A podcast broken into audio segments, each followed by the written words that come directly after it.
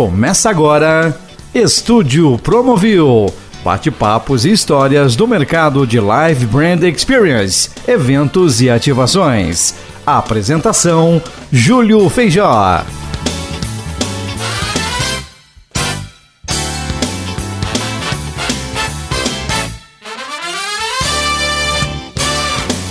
Olá, estamos de volta, agora no formato podcast e é muito bom ter você aqui comigo. Vamos com mais um Estúdio Promovil e você já sabe, aqui tem bate-papo descontraído sobre as coisas do nosso mercado de live, brand experience, eventos e ativações. Já já a gente começa este episódio. Antes, ouça a mensagem do Promovil. Somos agitados, voláteis, imperfeitos e estamos sempre nos transformando. Investigamos as experiências em espaços efêmeros que embalam relações humanas verdadeiras, renovando o sentido da vida. Resistimos a crises e pandemias, suportados pelo propósito e paixão, sem compromisso de projetar o que vem depois, numa trajetória em que o destino é o desconhecido e o único horizonte é a criação na busca pelo encantamento pleno. Desde o começo, não sabemos onde será o meio, porque não queremos o fim. No ofício de transpor o real para o virtual, vamos construindo um espaço infinito para a manifestação. Neste momento marcante, seguimos, ampliando conexões para experimentarmos juntos novos tempos, formatos e espaços. Promoviu 15 anos, anuário 10 anos. O tempo passa, a experiência fica.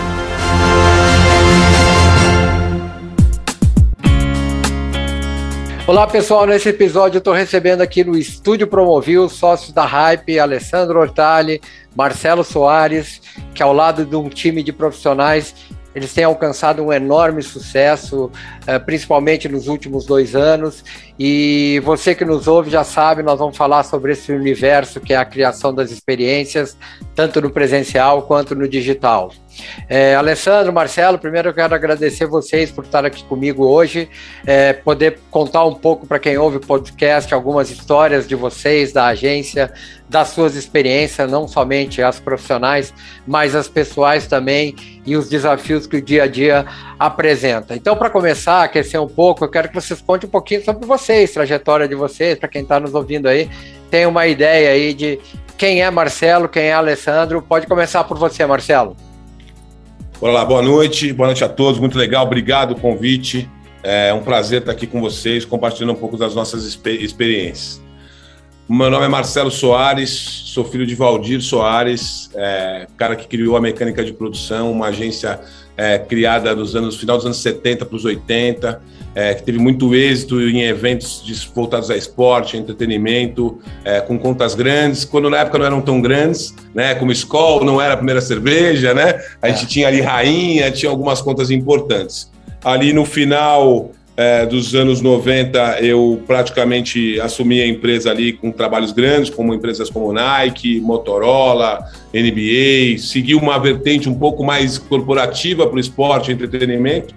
É, tive passagens pela MTV, foi um grande cliente nosso, com grandes eventos, com Lala Amaral, uma lembrança a ele, um grande cara da área de live marketing. É, tive passagens pela Nike em Portland, tive passagens pela IG, uma empresa internacional de, de entretenimento, e hoje, com muito orgulho, faço parte do time da Hype, junto com o Alessandro, quem eu conheço desde pequeno. E costuma dizer, assim como ele, assim, somos filhos de dono de circo. Acho que isso uniu a gente desde criança numa grande história que, que continua hoje. É, não, fantástico. Vocês são raiz mesmo, né? São, tá, tá, no DNA de vocês. Isso não é muito comum de se ver no mercado. A gente vê médicos vindo para cá, engenheiros, administradores vocês realmente são um caso, diria até raro. E a Lê, conta, conta um pouquinho, que eu sei que a sua origem, mais ou menos, também é essa, né? Olá, Júnior. Júlio, boa, boa noite a todos. Muito obrigado pelo convite. É uma honra estar aqui hoje compartilhando um pouco da nossa história. E como o Marcelo falou, cara, somos é, somos filhos de donos de circo, né? É, eu, meu pai, o José Francisco Otali, ele é, ele fundou a Mixon é, há cinco, o ano passado, a Mixon completou 50 anos de mercado É, eles formaram praticamente quase todos os profissionais desse mercado, inclusive nós que estamos aqui hoje podendo dividir um pouco do, sobre o nosso legado. É mesmo. Que legal, cara, que legal. Essa, esse termo dono de circo é fantástico, né? É, aí, em off ali, Marcelo, o, o Ale estava me falando que vocês estão num momento tão maravilhoso, nós vamos falar isso na frente, que vocês estão equilibrando o prato demais e tem que chamar a galera para ajudar a equilibrar isso. Quer dizer, ele se sintetizou ali a realidade de circo. E o, e o, e o circo é isso mesmo, é montar uma estrutura. Eu, eu até tenho uma frase que eu digo que são é, espaços efêmeros, lembranças eternas. Quer dizer, lembro muito de chegar nos lugares dos eventos, aquilo pavilhões, e tá vazio, e você olhar e dizer porra, daqui três dias isso aqui tá lotado, tá cheio, e aí você vê aquela construção toda, as pessoas vivendo aquela experiência maravilhosa. E no meu caso, muitas vezes eu fiquei até sair o último cara da montagem. É, é, um, é um negócio muito louco, isso é circo mesmo, e sendo que vocês produzem espetáculos maravilhosos, né? Exato, é... e além da nossa, além da nossa, enfim, da nossa história que é muito parecida, né? Pô, a gente nasceu, os nossos pais eram donos de agência, eu e o Marcelo, como ele falou, a gente é amigo de adolescente, né? A gente cresceu junto. É, é, a gente não era só amigo, a gente, foi, a gente é ainda melhores amigos, então... Sim, sim. É, não, então, por isso que eu digo, Ale, Marcelo, que é uma história em comum a de vocês, e, e, ah. e, acredito que isso fortalece muito a entrega de vocês, e assim, tem que falar um pouquinho, o, o, o as, os pais de vocês são pessoas referências do mercado mesmo, né? É, E vocês até têm que fazer muito bem, porque vocês têm uma responsabilidade em casa. Se não fizer, é. é, como meu pai dizia: vai brigar na rua, se apanhar, apanha em casa, né? Enfim. Ah, e exato. o trabalho, a trajetória de vocês tem sido maravilhosa mesmo. A gente vai contar um pouco, um pouco aqui. É, pegando, eu, eu... pegando o gancho, pegando o gancho do, do da, da, dessa brincadeira de filho de circo, é, tanto eu tive a oportunidade de, de viver a época da mecânica de produções e acompanhar todos os ciclos do, do de, de, de, trabalho do Marcelo na MTV, na Salem, na, na, na própria Nike, é, como ele teve também a oportunidade de acompanhar o, o, os meus ciclos né, de, de trabalho. É, na época que eu era garoto ainda, comecei trabalhando na M21, que era uma produtora de filmes. Na época, meu pai era sócio do Raul Dora, do Clóvis Mello. Uhum. E, a, e, a, e a M21 era na Roxinol, na esquina da casa do Marcelo. Então a gente cresceu juntos lá dentro, brincando nos estúdios, né, é, é, se divertindo. Aí depois eu acabei migrando para outro ramo, fui, fui, trabalhar no Moinho Santo Antônio, meu pai era sócio do Zé Vitor na época.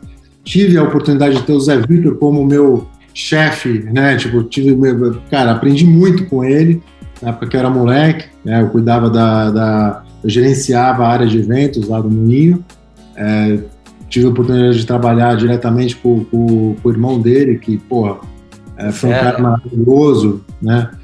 E, e aí depois tive boate, tive espaço de eventos, cara, e só em 2008 que eu, aliás, é, em 2001 eu acabei, eu acabei indo trabalhar na Mixon. É, em 2006 eu, eu, eu eu, eu, resolvi, cara, é, é, me incomodava muito o fato é, de eu ser é, enxergado como filho do dono, né? A história do meu pai, enfim, do meu tio, da minha família. Os caras, eles têm, eles, eles têm, eles são muito protagonistas ali, né? tanto no mercado quanto na empresa.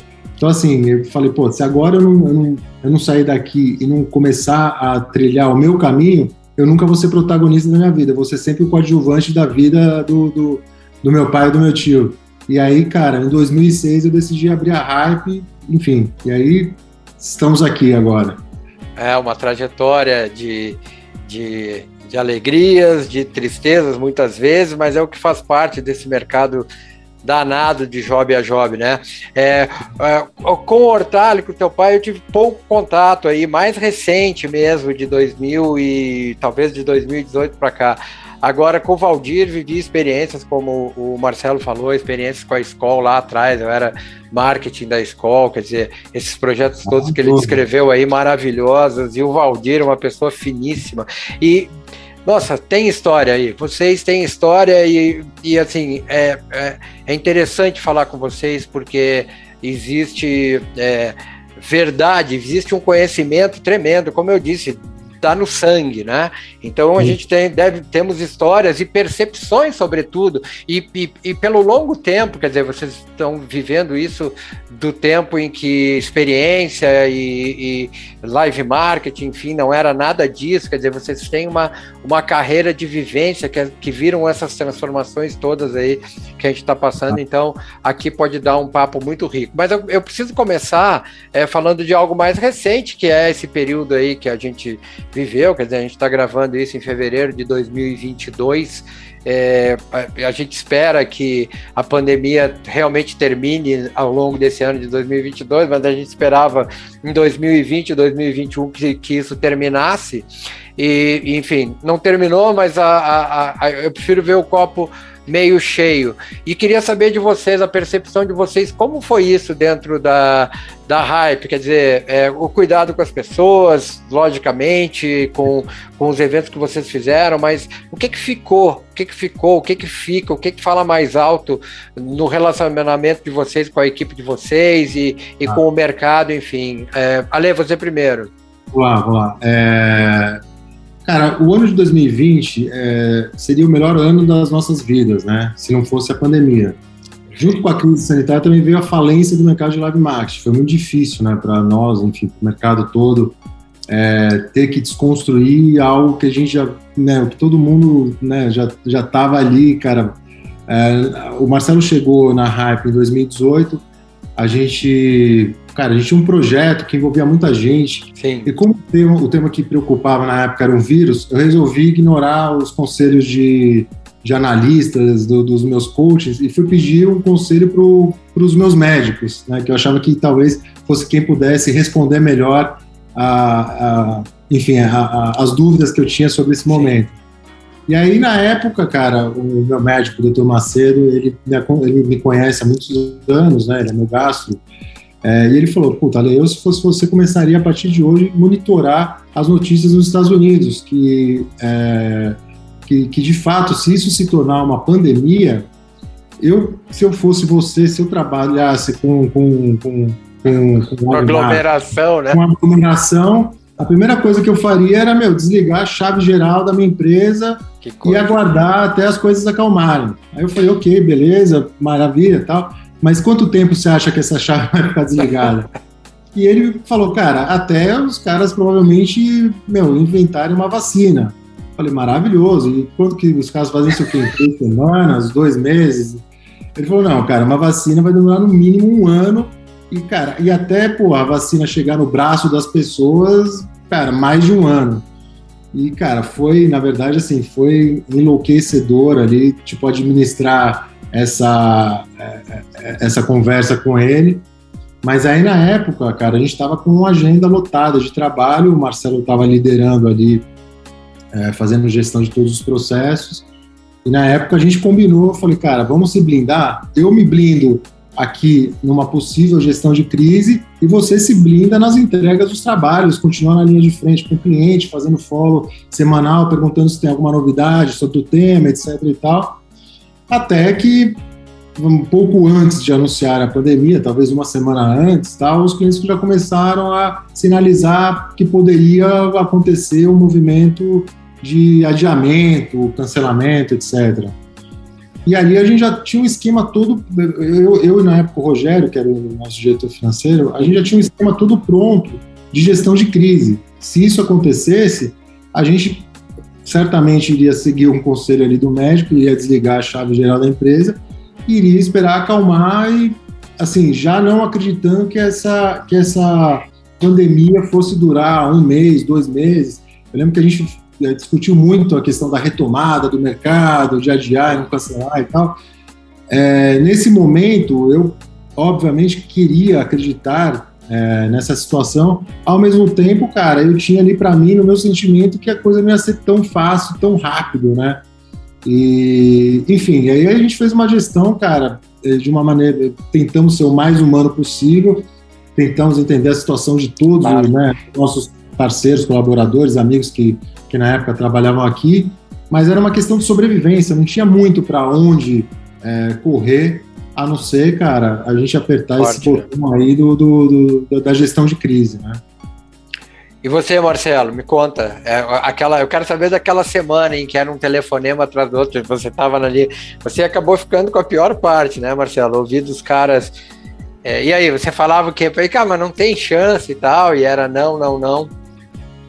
Cara, era mais cancela, cancela, cancela, ou era mais adia, adia, adia, hein, Marcelo? Era a pior. Gente hoje, assim, né? Era pior, não sei o que vai acontecer.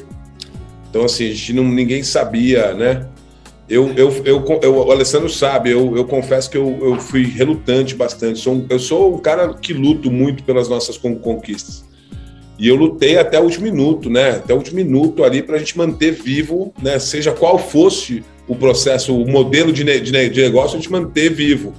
Alguns não teve jeito, caíram mesmo e foram por água, por água abaixo, e poucos outros a gente ainda manteve né, é, é, o cliente do lado ali, encontrando soluções para que um negócio não morresse, que era um acordo entre, entre partes, e mais do que isso, a relação se fortalecesse nesse momento. O Ale tem uma frase que eu gosto muito que é assim: a roubada aproxima, né? Então, acho que todo mundo ali é, se sentiu perdido. E nesse momento, eu acho que a Hype, é, é, é, mesmo diante da situação toda e pelo modelo de negócio que a gente tem na gestão dos clientes, a gente se manteve muito próximo. A gente nunca os abandonou, mesmo eles negando, mesmo caindo, mesmo saindo. A gente sempre falou, mas e aí? Vamos lá, vamos tentar. Tenta daqui, joga dali, faz daqui. E, e por fim, a gente conseguiu é, é, sair é, dentro do cenário terrível que existia ali, ainda com uma chama, né? Uma esperança que, que nunca morre ali para que a gente retomasse, não importava o formato que tivesse. É, eu, eu, eu, eu, eu acredito muito que a, a, o histórico do, do trabalho de vocês, as condições em que vocês vivem, né, Marcelo, de job a job, de mudanças, de, de vocês já são guerreiros, já, já, guerreiros eu digo no sentido de ter que resolver as coisas e tal. Talvez não tenha sido é, e, e, assim, alguns são mais e outros são menos. Eu acho que quem foi mais conseguiu fazer a transição até a chegada das lives, que foi logo ali, né? Dois, três meses, enfim, não resolveu totalmente o problema de, de, de, de financeiro, mas, sobretudo, você falou uma coisa muito interessante, é que manteve a chama acesa, né? Ou seja, num cenário em que você falava com os parceiros e, e, e falava internamente, falava com o cliente, não tinha nada, na medida em que você vê uma possibilidade de começar a fazer é, sem dúvida, ninguém tinha a, a, o expertise de fazer live, mas todos tinham o expertise de, de, de, daquela história de criarem alguma coisa que você não sabe você vai e faz, ou estuda, reúne os fornecedores e tal. E, e, e eu acho que isso foi muito legal. E, e, eu, graças a Deus, a maior parte dos meus parceiros, como vocês, tiveram essa, essa resiliência. Eu também falava muito com todo mundo. Eu acho que isso foi, foi uma coisa que ajudou, ajudou muito nesse processo, mas bem legal essa visão de vocês aí. É, e tomara que isso fique para trás e, e, não volte mais. E também a gente aprendeu lições, vocês mesmos acabaram de contar aí. E, e bem, é isso. É, eu vou para um outro, um outro assunto aí com vocês, que é o seguinte: eu sou um analista do, do mercado, desse mercado, é, que, é, que é voltado para o segmento que vocês atuam. Então, tem algumas coisas que me incomodam e eu quero entender por quê, e aí eu fico ouvindo as convicções ou as teorias das pessoas, de vocês, das pessoas que falam no mercado. E especialmente por conta da, da, da, do histórico de vocês, dessa história que eu falei lá no início, tá no sangue, tá no DNA, enfim, é, eu acredito que eu vou, a gente vai conseguir ter uma, uma, uma conversa muito madura sobre isso, tá? É, a história é a seguinte, o, esse segmento que nós trabalhamos, que vocês trabalham, já foi chamado de BTL, de marketing promocional, de live marketing, agora brand experience, o que era guerrilha agora é ativação, enfim uma série de nomenclaturas, né? E eu faço um paralelo com a publicidade e com a propaganda, que desde que a gente trabalha com isso é publicidade e propaganda. Existem variações, o digital é a maior delas, né? mas continua sendo aquilo. Por que, que a gente muda tanto de nome? É, o, o que, que, é isso? É falta de personalidade? É ausência de um sentimento de pertencimento? É falta de união? O que, que é? Começando por você, Marcelo. Ah, é, para mim, né, eu como, como assim como o Ale, a gente nasceu nesse mercado, né, desde o marketing promocional ali, eu sempre falei assim, eu sempre fui muito convicto daquilo que a gente fazia. O que a gente faz é comunicação, nunca foi diferente disso. Se ela é para propaganda, publicidade, se ela é para o evento, live não importa. Então, eu me, eu me considero, dentro desse mercado, um comunicador e sempre me considerei isso. Então, assim, eu, eu, eu acredito que a necessidade de rotular nos prende a um formato que vai morrer com o tempo. Né? Como foi o marketing promocional, aí criou variáveis, o digital chega agora. Então eu falo assim: é, é, é, dentro da nossa categoria, do nosso aspecto, eu acho que a gente comunica em diferentes formas, muito mais formas do que a publicidade hoje, por exemplo. Né? A gente tem muito mais ferramentas, a gente tem muito mais habilidade em lidar com diferentes comunicações do que a própria publicidade tem. Então eu, eu sinto que é um pouco, talvez, de falta sim de personalidade e é uma necessidade de se rotular, de encontrar, de, de definir um caminho é, é, para aquilo que a, gente, que, a gente, que a gente faz. Mas, Ale, você não acha que isso é, enfraquece é, é, o mercado e talvez isso seja a origem do job a job, da forma como as agências são tratadas? Cara, a gente não tem um rótulo, né? A gente já passou por vários rótulos, né? Isso realmente, assim, é, o, o, o, grande problema disso é, é essa questão da, da identidade acho que é, a publicidade é publicidade, né? O ATL é o ATL. É, enfim, é, o, quando a gente fala quando a gente fala de, de, de live marketing, eu sou cara, eu, eu, eu enfim, eu, eu, eu, uso bastante esse termo, né? Eu acho que a gente está tá gourmetizando aqui uma, uma, uma, sei lá, uma nomenclatura de como o Marcelo falou de comunicação, é comunicação Sim. que a gente faz mesmo. Eu acho que tem uma questão aí, uma questão de geração, de criativo, de e isso acaba tipo enfraquecendo, eu concordo contigo, enfraquece a personalidade do segmento. Mas, cara, infelizmente a gente acaba convivendo e acaba até usando é, os termos que a gente, que eu particularmente não, não, é, não, não, não, me identifico com o termo live marketing, mas eu uso ele diariamente. É, e é impressionante que eu acho que dos termos todos aí, o live marketing é o que o mercado mais comprou, né? Esse é um termo de 2013. Agora, a, a, palavra experiência também, que quer dizer tanta coisa, é a palavra do mercado hoje, e tem muito a ver, ela está muito próxima da, da, da, nossa atividade, da atividade de, é, que vocês desenvolvem, né? Muito mais do que a, do que a publicidade em si, né? Que ainda é aquela coisa é, TV, rádio, jornal que virou internet, mas a internet é um veículo igual. E, e eu também percebo que a, a, a, publicidade não consegue, não conseguiu, e eu acho que isso é um grande, um, um grande fator positivo para vocês, que é fazer a conexão do que está acontecendo com a rede social. Né? Eu, eu quero ouvir o Marcelo até falar sobre isso, porque ele tem já várias experiências, mas eu queria perguntar para ele o seguinte: qual é o core da hype, então, dentro desse cenário que você pintou há pouco, de que é, é, é como é que é isso? Isso está ligado à trajetória da agência? Como é, como é, que, como é que tem funcionado isso? Cara, essa é uma pergunta, é, na minha cabeça, muito simples, mas ainda muito complexa para quem ouve e, e para quem entende isso que eu vou falar agora. Mas a Hype é uma empresa, não é uma agência, é uma empresa de negócios em comunicação. O que a gente faz, a gente vive é, de fazer negócios voltado a um setor que comunica. Então a gente faz negócio, a gente nunca pode esquecer disso. Né? É, e aí a gente faz as vertentes que existem dentro desse negócio. Então, assim, ao contrário talvez do que, do que, do que a gente pensa, eu vivi situações as quais, exemplo, a publicidade me, me, ela me surpreendeu com experiências incríveis, como o anúncio da revista MTV, que era comestível é uma experiência. Sim. Então, assim, é, é, é, eu acho que o modelo de negócio de cada vertente dessa que a comunicação tem acaba determinando muito o modelo de atuação. Então, todo mundo sabe, a, a, a, a publicidade vive de, vive de vender mídia, o negócio dela é esse. Então, ela se restringe ao que dá lucro, ao que faz funcionar a máquina dela, né? E o nosso setor é, de eventos, né, ainda como Live Mart hoje, ele, ele até então era entendido como uma, uma, uma um, um modelo de negócio que vive de produzir eventos. E não é verdade. E não é verdade. Na verdade, a produção de um evento é a consequência de uma estratégia dirigida a uma necessidade específica de um cliente, o qual eu considero que o modelo de negócio é uma, é uma, é uma venda, né? é, um, é, um, é acordo comercial onde a gente entende isso e vende uma inteligência.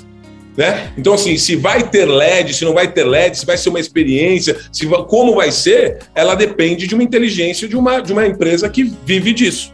Então, eu acredito que hoje a Hype, o core business da Hype é, é negócios em comunicação. A gente faz negócio em comunicação.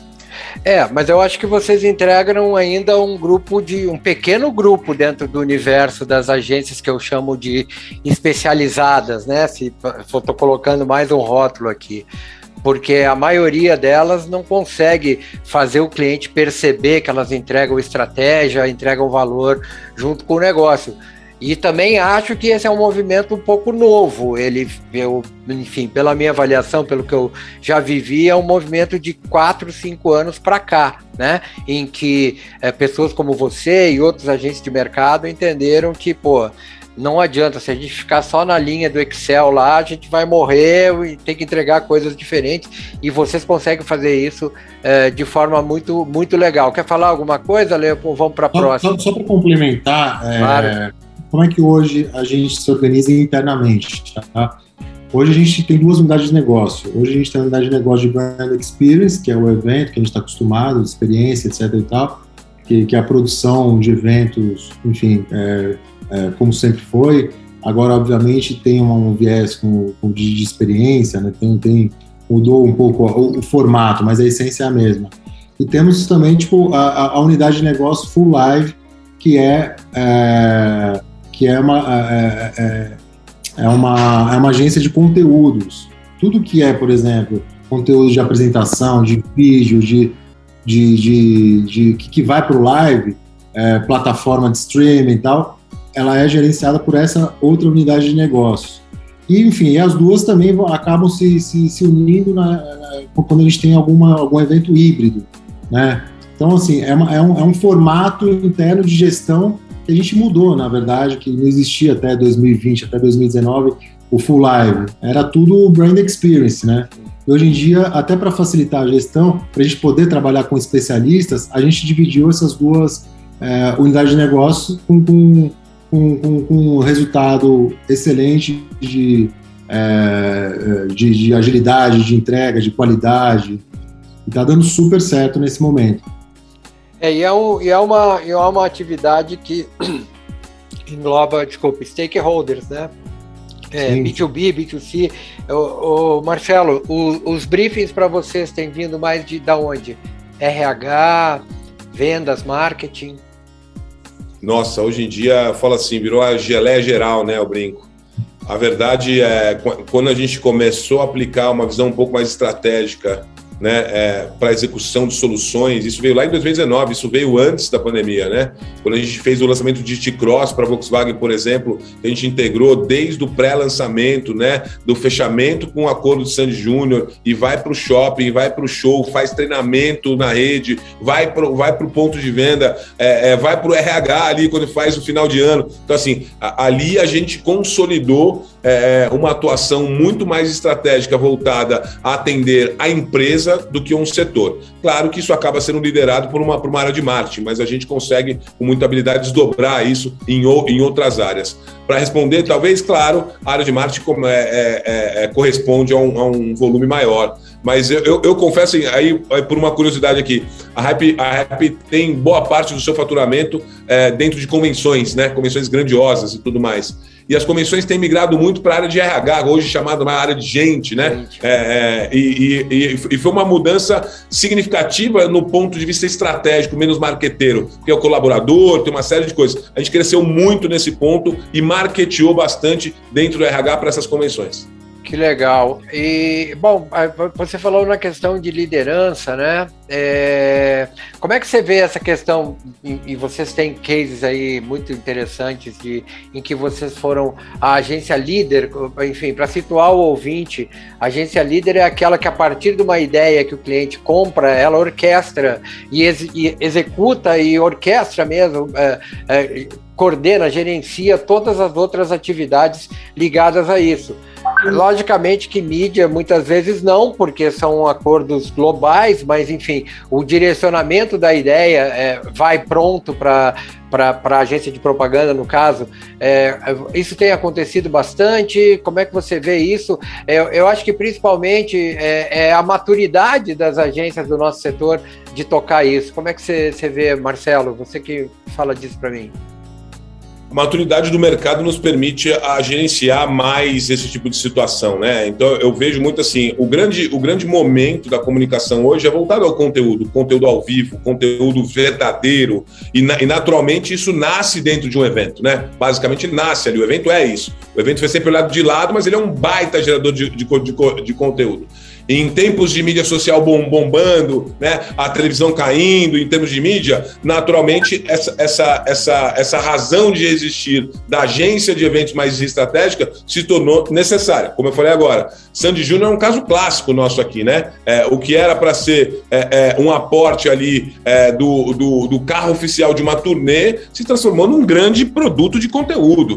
E não só trabalhamos em parceria com a Almap, como a própria, como a própria Volkswagen ali, é, faço uma, uma menção ao Boose, grande Boose, ícone do mercado, aposentado esse ano. Sino é, é, coordenou isso tudo com a gente, a gente suportou ele dentro de todas as vertentes que teve, mas foi isso. A gente teve é, geração de conteúdo do início ao fim, é, é, promovendo esse conteúdo in natura para que outras partes da, outras partes da Volkswagen bebesse dessa fonte. E a gente gerenciando tudo aquilo. Então foi é um caso super importante, relevante para o mercado como, como um todo, né?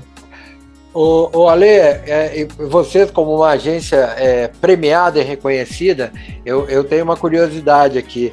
É, qual o case que, que gerou maior buzz para a agência? A gente tem, eu tenho certeza de que os cases que vocês produzem para os clientes seguramente geram um, um buzz muito grande. Temos exemplo disso, o Marcelo vai nos contar, mas para a agência, qual, qual é aquele que é, acho que no coração todos ficam, mas aquele que vocês perceberam que foi uma, alguma coisa importante para a agência, que o mercado comentou, que reverberou em prol da agência? É, bom, vamos lá. Eu tenho, cara, é, eu tenho um carinho, cara, um, eu acho que pra, foi, foi, muito, foi muito forte é, o Auge Sky Experience. Né?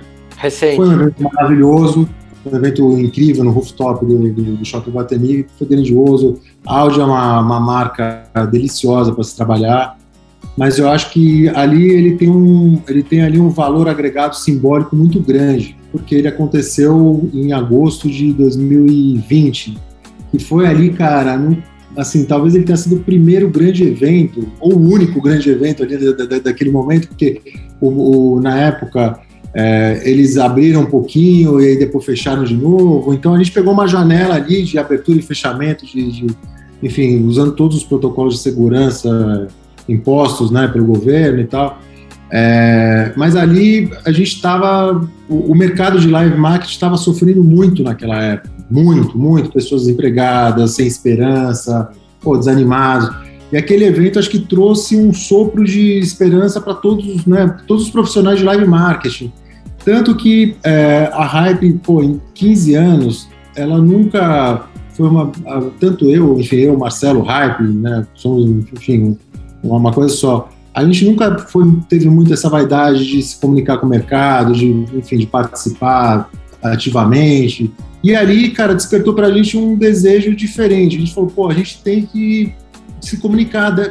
É importante não por não não não por vaidade, mas pô, é, para gente para a gente poder passar uma mensagem positiva para o mercado, né? Para falar, pô, tá vivo, tá voltando, é, não vamos desistir, né? Eu acho que é, é, esse evento, ele teve, cara, para mim foi um evento simbólico é, pelo fato dele ser incrível, grandioso, etc. Mas é, é, mais do que isso, ele aconteceu num momento, cara, difícil para todos nós, né, desse mercado de live marketing. Então, acho que se eu tivesse que citar um exemplo, para mim seria esse. Marcelo. Grande case, né? Case dificílimo esse aí que o Ale cita. Acho que ele tem essa força por conta do momento, ele representou muita gente ali, né? Lembra, lembra, a gente falou muito sobre a quantidade de pessoas envolvidas, né, o impacto. Uhum. Fizemos um, um, do, um documentário em vídeo para que todos os fornecedores pudessem usar esse conteúdo a fim de promover a sensação de que não, estamos aqui, é possível. Ah, e, é. e, e, e, foi muito importante. Muito em ousadia com responsabilidade na época. É, né? sim, sim, responsabilidade. Olha, e, e antes que o ouvinte mais apressado é, pense que, pô, esses caras são malucos, todo mundo dizia que não tinha que fazer, acho que é importante colocar aqui que muito antes da pandemia e desde sempre, por lidarem com marcas gigantescas, com uma responsabilidade enorme, com contratos que porra, é, comprometem até a quinta geração de vocês, o cuidado com a segurança sanitária, com a segurança das pessoas sempre foi muito grande, né? E, e, e eu acho que ali, e, e para quem é do para quem é do Rama, ali foi realmente uma, uma demonstração muito importante, única, simbólica, Moense, que falou muito, muito alto para o mercado, né? É. E, e, mais para trás, o que, que teve aí, Marcelo?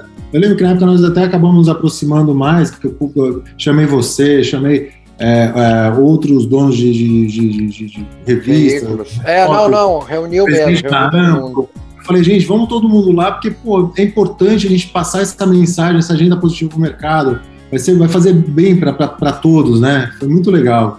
Você, Marcelo, bate nesse aí e é isso. Sim, é então, é, bato nesse aí, acho que é importante. É, esse aí, só para deixar claro também, a gente teve Alvará, a gente fazia parte do plano de retomada do governo de São Paulo. Então, assim, não foi uma coisa feita ao Deus dará. Estamos dentro de um shopping popular em São Paulo, shopping Morumbi, rede Multiplan que topou fazer também. Então, tínhamos todas as condições é, dentro de todos os padrões exigidos pela, por, naquele momento, né? Foi a primeira baixa que teve ali. Mas eu ressalto sempre aqui, né? Grande case, todo mundo lembra, todo mundo é, é, vibrou, se sentiu representado ali. Mas eu sempre falo, um evento grande não é mensurado pelo tamanho, sim pela capacidade que tem de chegar até as pessoas.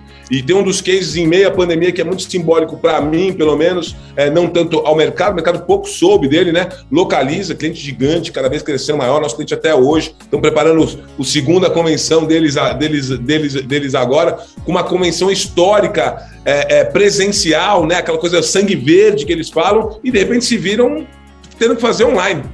E aí o desafio era atingir um, um NPS que já existia do presencial na casa dos 88 pontos.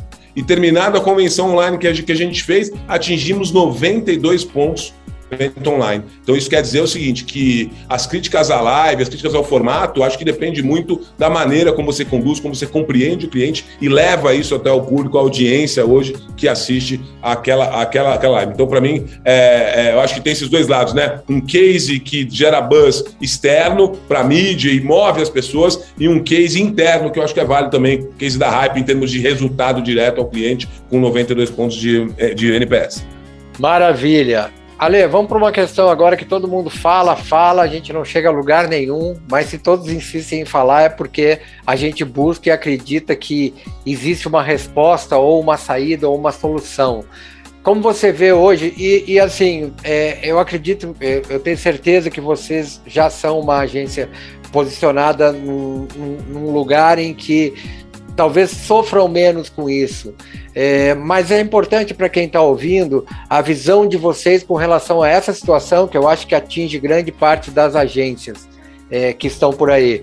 É, como você vê a questão de remuneração pelo serviço, se o modelo é correto, é, política de pagamento, é, e, e, eu tenho feito a brincadeira assim, se você fosse do marketing do, de um cliente, tivesse lá do outro lado, e lógico, preservando o seu bônus, porque se não der resultado, você também não ganha bônus do executivo, que a gente sabe que é muito legal nessas corporações, o que você faria para melhorar essa situação, Alea?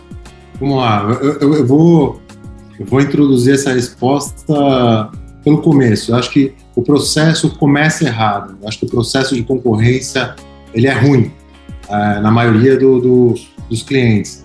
Você pega, por exemplo, pô, tem processos que tem 10 agências, tem processos que, enfim, eu acho que é, é, grande parte do cliente, eu posso arriscar aqui, aqui um palpite que a maioria ainda, porra, não está é, não tem um, um, processo seletivo, um processo de concorrência é, é, eficiente. Maduro, né?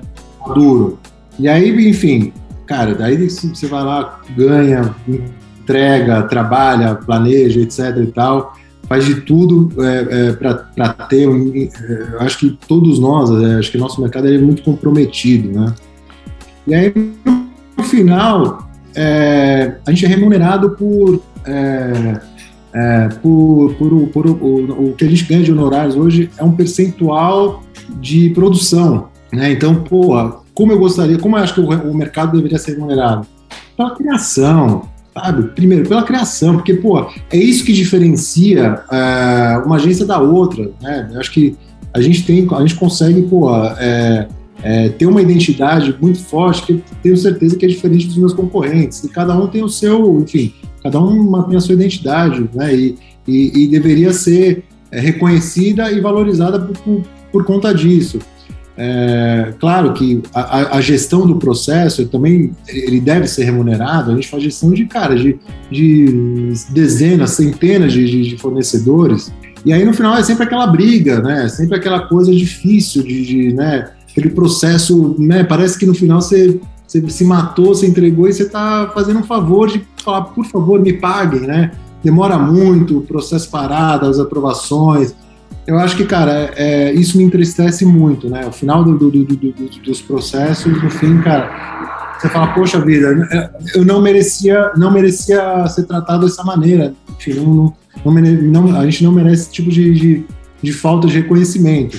Mas, enfim. É, é isso, é né?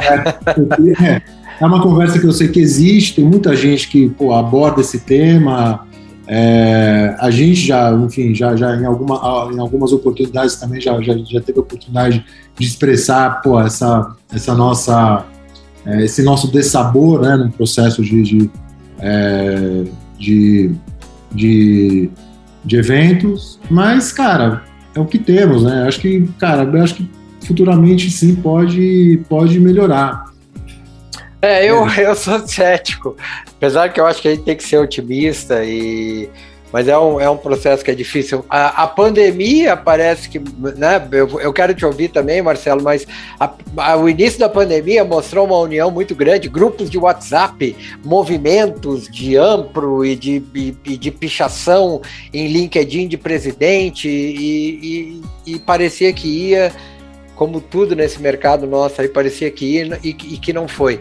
Eu, eu quero te ouvir, é, Marcelo, mas eu quero, quero que você responda mais algumas coisas aí.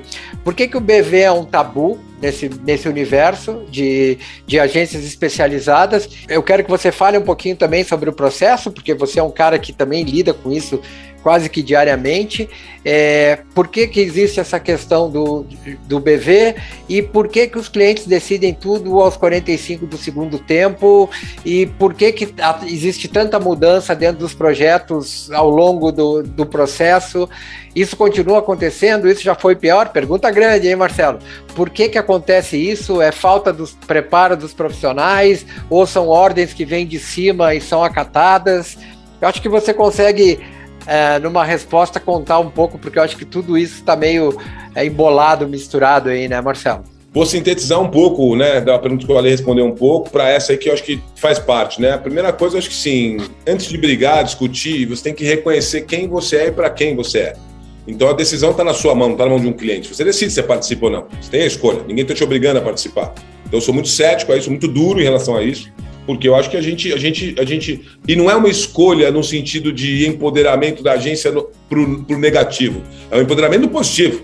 Não quero, não, não faz parte aquele processo, não concordo, a gente não participa. Ponto. Né? É, e a gente vai para outros caminhos, vamos buscar outros caminhos. Então começa por aí.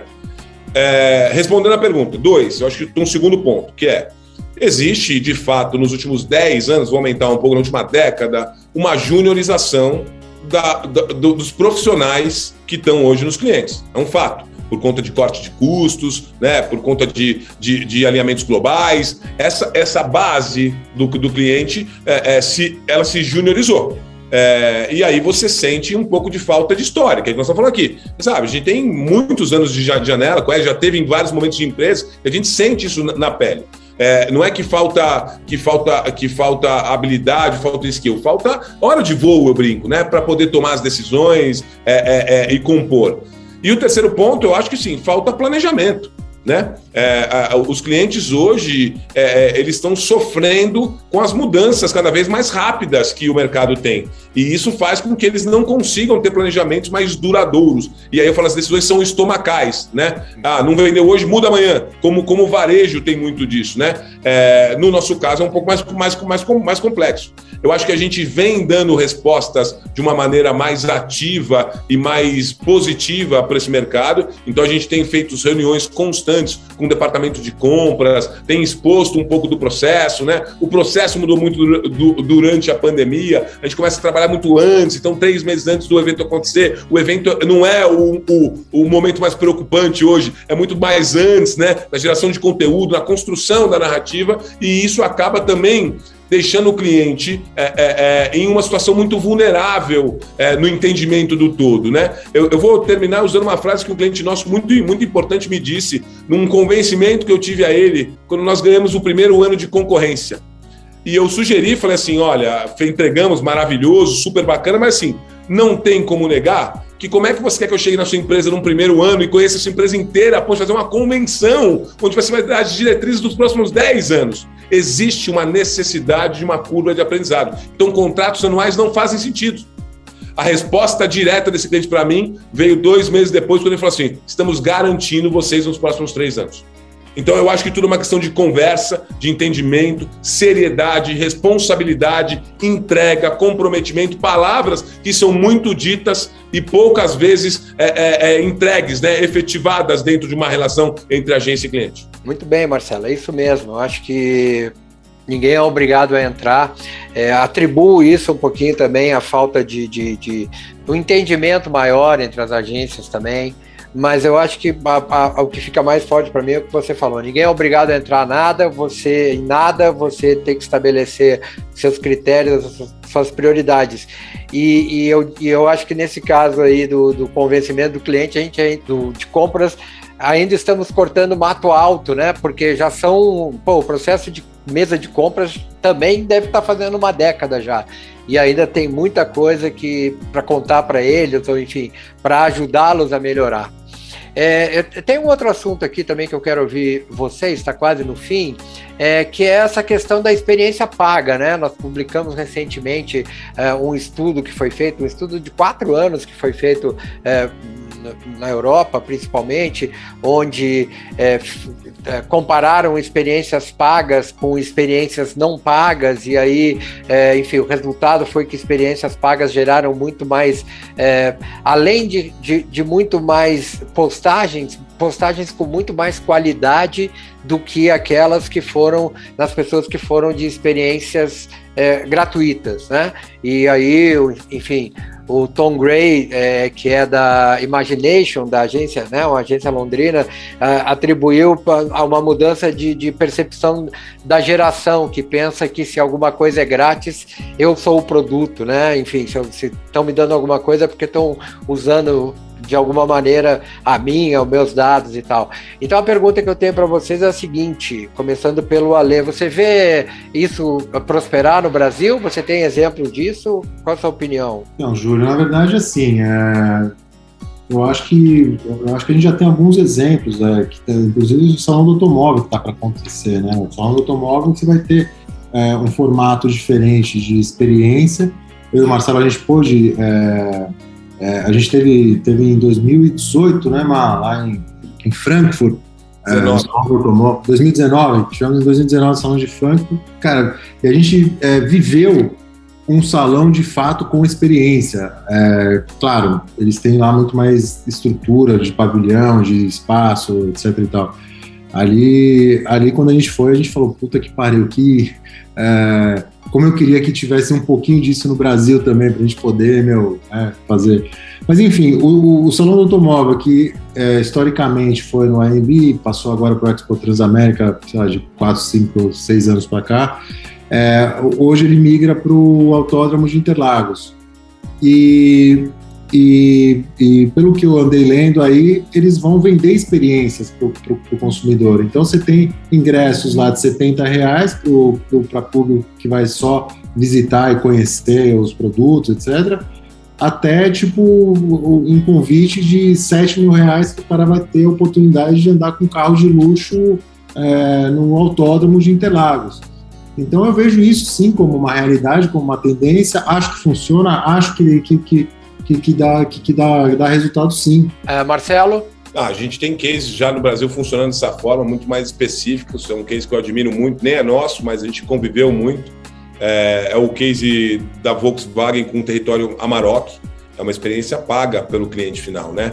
É, é, é, é ela é produzida, ela, ela, é, ela é criada e desenvolvida para viver uma viagem é, em vários países, né, no, interior de São, no interior do Brasil e por aí vai, e você pode adquirir é, é, esse pacote pagando, remunerando ali, hospedagem e tudo mais, você vai viver. Você pode tanto ir com o seu carro, como você pode adquirir a Maroc ali para essa experiência. Então é um caso real aqui, né?